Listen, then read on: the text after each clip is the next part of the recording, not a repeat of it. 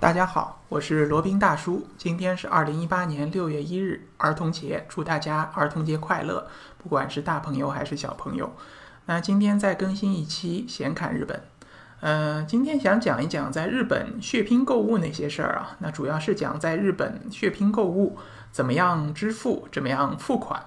那先来从大致上先总结一下，在日本可以用什么样的支付方式哈。第一种呢，当然就是现金了。就是日本的这个现钞，那日本的币值呢是从一元，他们应该是叫 yen n，然后到一万 yen，那差不多一 yen 呢就相当于分的意思，然后一万 yen 呢差不差不多能对标我们的一百元，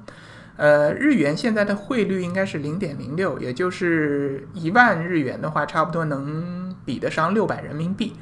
呃，所以说如果要换算的话，就是除以一百再乘以六。呃，一种是现金，还有一种呢是银行卡或者信用卡。呃，在大多数的日本的这个超市也好，shopping mall 也好，这个奥特莱斯也好，各种地方基本都是能够走银联通道来进行支付的。那一个简单的方法就是看他们的这个收银机上面是不是有银联的标志，如果有的话，就呃你在把卡给他的时候，你就指一指这个你卡上的银联标志，他就心领神会了，或者说一下请走银联通道。一般罗宾就是说这个银联的。然后他们就清楚了。如果是他们接受不了，他们说摇摇手，或者说嗯不行，呃一 dekimasen 之类的，那你就让他通过你的另一个这个标志 Visa 或者 Mastercard 或者 JCB，反正都可以的。呃，日本这个通过信用卡或者银行卡来支付的方式，呃，接受的方式还是非常多的。基本上只要你是一张正常的这个双币种信用卡，都是可以接受的。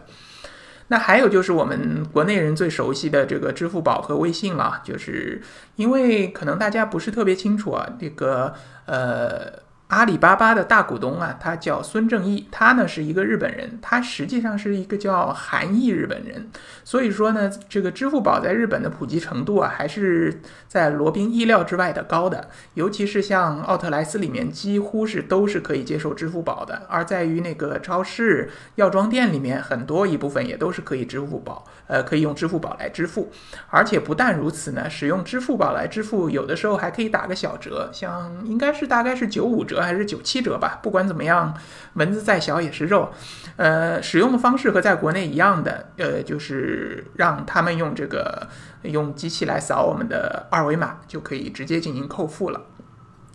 啊，忘了说了，那个如果是用信用卡来支付的话，好像是在一定金额以下是不需要你输入密码的，即使你这个信用卡是有密码保护的也没关系，拿过去歘一刷，然后直接就扣费了。呃，不知道这个是不是它里面的这个结算系统啊，它已经设置好了，不需要你再设置密码，所以说这个一定要看好自己的信用卡啊，理论上拿过去一刷就行，签一个名，龙飞凤舞一签就可以了。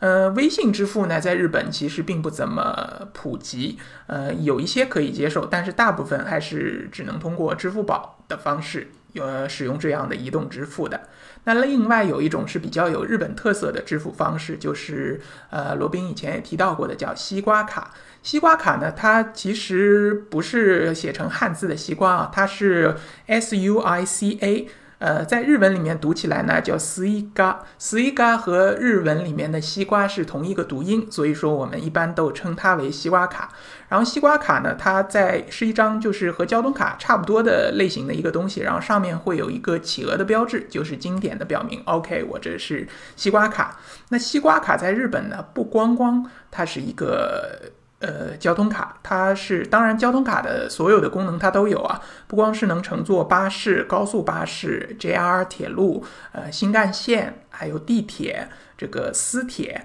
还有一些那个其他的一些，甚至有一些游船、渡船也都是可以使用西瓜卡的。基本上是使用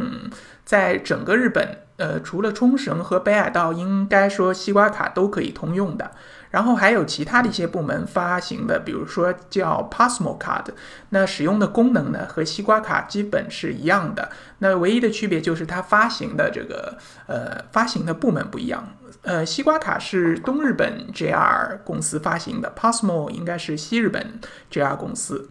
呃，除了他们的这个交通支付的功能以外呢，他们的支付功能还是很强大的，在几乎所有的日本的便利店，包括最多的那个 Family Mart 和 Seven Eleven，都可以给西瓜卡呃用来支付的。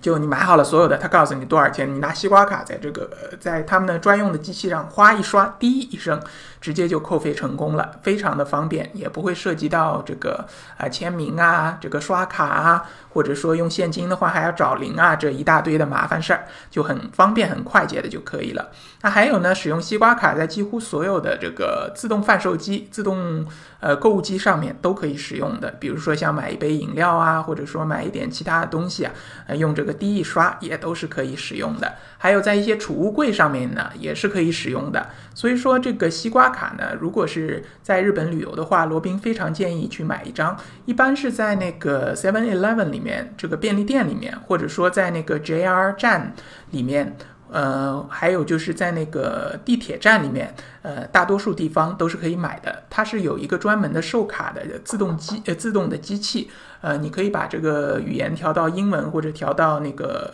中文，不确定有没有调到英文，然后你就可以塞进这个钱，然后就可以充值了。然后你如果是第一次买的话，就塞进钱，然后它会吐出一张西瓜卡给你，拿着就直接可以去使用了。啊，但是有一点啊，它的那个充值上限是有是有限制的，最多可以充两万日元，两万日元差不多相当于一千二百人民币吧。即使在这个日本交通费比较贵的这么一个地方，应该对于旅行来说也是够用了。呃，所以说呢，在日本支付既可以使用现金，也可以使用银行卡，还可以使用支付宝，还可以使用西瓜卡。那你可以根据自己的不同的需求来准备，或者说选择使用哪种方式来支付。那罗宾个人比较推荐使用支付宝，呃和西瓜卡进行支付，比较方便，而且呢，有的时候还可以打个小折。啊，这个是呃，再顺便说一下，就讲一下在日本购物或者说支付呃这个钱的时候的一种礼仪。呃，大家可能会注意到，在那个超市也好，便利店也好，药妆店也好，他们的收银柜台那边呢，都会有一个小小的一个小托盘。呃，这个托盘是干什么的呢？它是给你交接钱以及交接这个卡用的。就是说，如果是他你在付钱的时候，然后你把那个卡。或者钱递过去呢，你不要直接递到那个收银小姐姐手里，你要把这个卡递到这个托盘里，然后这个收银员再从这个托盘里把钱或者呃卡收过去，然后找零的时候也是一样，再把这个找零的钱或者这个信用卡放在托盘里，你再拿回去，避免了这个手的直接接触。可能是日本人觉得这样比较干净或者比较呃不容易授受不亲吧，呃。就有的时候罗宾也会忘记嘛，就直接把钱大大咧咧的给递过去，人家呢会这个很温柔的指指那个托盘，意思说你把钱放到托盘里，大家再去拿。这样的话呢，就会是比较这个礼貌的一种付钱的方式。嗯，大家都要记住喽。当然，你如果不做的话，应该也不至于招致白眼，可能 仅仅就是觉得啊，应该是个游客吧。呃，不是特别大的关系啊，大家不用太紧张。那说到这里呢，罗宾想分享一下那个好几年以前，应该是七年以前，罗宾在那个冲绳旅游的时候啊碰到的这个支付的一些糗事儿啊。那时候时间还非常早，应该是二零一零年底还是二零一一年初，反正是七八年前了。那个时候呢，罗宾正好是过去度蜜月。嗯，去的是冲绳，呃，冲绳这边呢，尤其在那个时候还不是特别的发达，然后去那边观光旅游的人也不是很多。那当然，那个它的首府那霸其实还是可以的，呃，各各种支付呢，呃，也可以刷卡，也可以付现金。那这个时候呢，罗宾就有一些放松了，觉得整个冲绳都差不多嘛。然后有呃，接下来行程呢，我们要去冲绳最有名的这个水族馆，就是号称亚洲第一、世界第二的大的水族馆哈。它是位于冲绳的中北部，呃，离那霸还挺远的。然后坐了很长时间的高速巴士才到了那边。那个水族馆它地处比较偏远吧，可能它的意用意就是说拉动当地的经济啊，让你们不要都窝在那霸那一块儿，嗯。它所在的地方是一个城市，城市名字呢叫名户，名呢是名字的名，户呢是护士的护。这这个城市是一个非常小的城市，非常偏远，即使对于这个冲绳来说，都是属于一个小城市。呃，一般来说，即使是在白天啊，你在路上都不大会见到行人的，大多数呢都是开车或者说骑自行车的学生。呃，到了那边呢，就好像发现有点不大对劲了。嗯，怎么说呢？就是说那边啊，基本上都不接受信用卡支付的。那当时也没有支付宝这么回事儿啊，都是这个只收现金，cash only。那这下比较麻烦了。但不管是我们吃饭，然后那个去便利店买东西，甚至连便利店它都不接受这个信用卡哦，这就可想而知当地这个有有多么的不便利啊。然后我们就没办法，那你饭总要吃吧？那其他那些小东西或者说必要的东西还是要买的。然后买完以后呢？到了晚上，我们回到酒店，然后就把身上所有的钱全部掏出来，摆在床上一张一张的数。最后发现呢，呃，把这个从名户到那霸回程的车票的钱扣掉以后呢，发现好像剩下的钱只只够买两包方便面。那接下来呢，我们还有整整一天多的时间要待在名户，那这下就有点麻烦了。我们这个饭都不够吃了，难道是要饿着肚子去游这个名户吗？嗯，然后那我们想，那这个不是个事儿啊，那就还是去取点现钞吧。我们身上其实带的这个卡还是挺多的，包括信用卡，有 Visa 也有 Mastercard，然后还有这个借记卡都有，银联的借记卡。然后我们就出去找了一些这个 ATM 机，好像在名护当地啊，它只有一家银行叫琉球银行，琉球就是冲绳的古称嘛。应该是冲绳当地的银行，然后这些 ATM 机呢，无一例外，所有的卡只要一塞进去，然后马上它就噗吐出来了，就是说不认你这个卡，不管是塞进去信用卡也好，塞进去借记卡也好，反正都不是，呃，都不认，都果断的都被它吐出来了。那这下就完蛋了，我们发现根本取不了钱嘛。呃，然后回到酒店就有点垂头丧气了，就觉得那这这个样子怎么办？难不成我们就在酒店里待着，这样就不容易饿嘛？呃，后来呢，罗宾就灵光一闪，想到好像呃来之前呢有记一个电话号码，是一个现在不知道这个网站还有没有啊，叫日本之窗 （Japan Window），然后就它有一个中文的一个咨询电话，然后罗宾赶紧就。拨过去了，然后打过去以后呢，还真的有人这个接听的，然后我们就把我们的困扰告诉了他，说现在取不到现钞，身上没有钱怎么办？然后他们呃想了半天，然后说，呃，银行不行的话，你可以去尝试一下那边的邮局，那边邮局呢理论上是说是可以接受国际的卡来提现的。那终于这件事情。好像有一点着落了嘛，但是因为当时时间已晚，也不大方便出去，那就只能明天一早再试一下了。但如果万一明天一早这个试不出来，那该怎么办呢？后来我们实在没有办法，只能这个出了一个下策。嗯，我们当时住的酒店呢还是不错的，应该是名护当地最好的一家酒店。差不多有四星级吧，嗯，那边是提供一顿早餐的。然后我们想，那无非就是缺了点吃饭的钱嘛。那能不能这样？就是先去把早饭多吃点，呃，多吃点这个面包，多吃点黄油，多吃点这个荷包蛋。然后呢，呃，趁他们不注意，拿几片面包塞在这个包里带走。这个正常来说是不允许的，因为你这个又吃又拿好像不大好，也不符合他们的规定。但是当时呢，实在是没有办法。那 各位小伙伴不要学学我啊，那个还是带足现钞为好。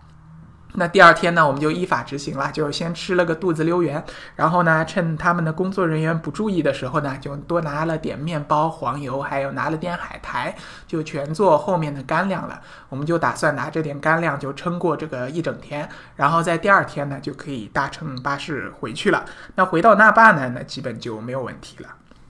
吃完饭以后，那我们就抱着试一试的心情吧，就呃去邮局了。幸好这个邮局离酒店也不远，大概是走了两三个街区吧，嗯，就差不多到了。然后一路走过去呢，发现这个城市确实是非常的萧瑟，路上大白天的，大概九点钟吧，八九点的样子，路上没有什么人，基本是没有人的。然后有些地方呢还有荒草丛生啊，反正就是一种非常萧瑟的感觉。啊，再补充一下，名护这个城市呢，它这个呃几乎是没有市中心这么一个概念的。它整个市中心，我们在晚上还逛了逛，整个市中心可以称得上是最热闹的地方呢，是一家大的超市，那边人稍微多一点，超市里还有那么个十几二十个人，其他的地方基本就是没人的。呃，所以说确实是个小城市。然后到了邮局以后，我们就找那个机器嘛，然后呃又问了一下工作人员寻求帮助，然后他们也很热情，然后跟我们说这个是可以取的，然后就这个把卡插进去，然后万幸终于确实是可以取钱的，然后就取了四万日元出来，啊，基本上就是把后续的现金所需要的现金呢都有了储备了。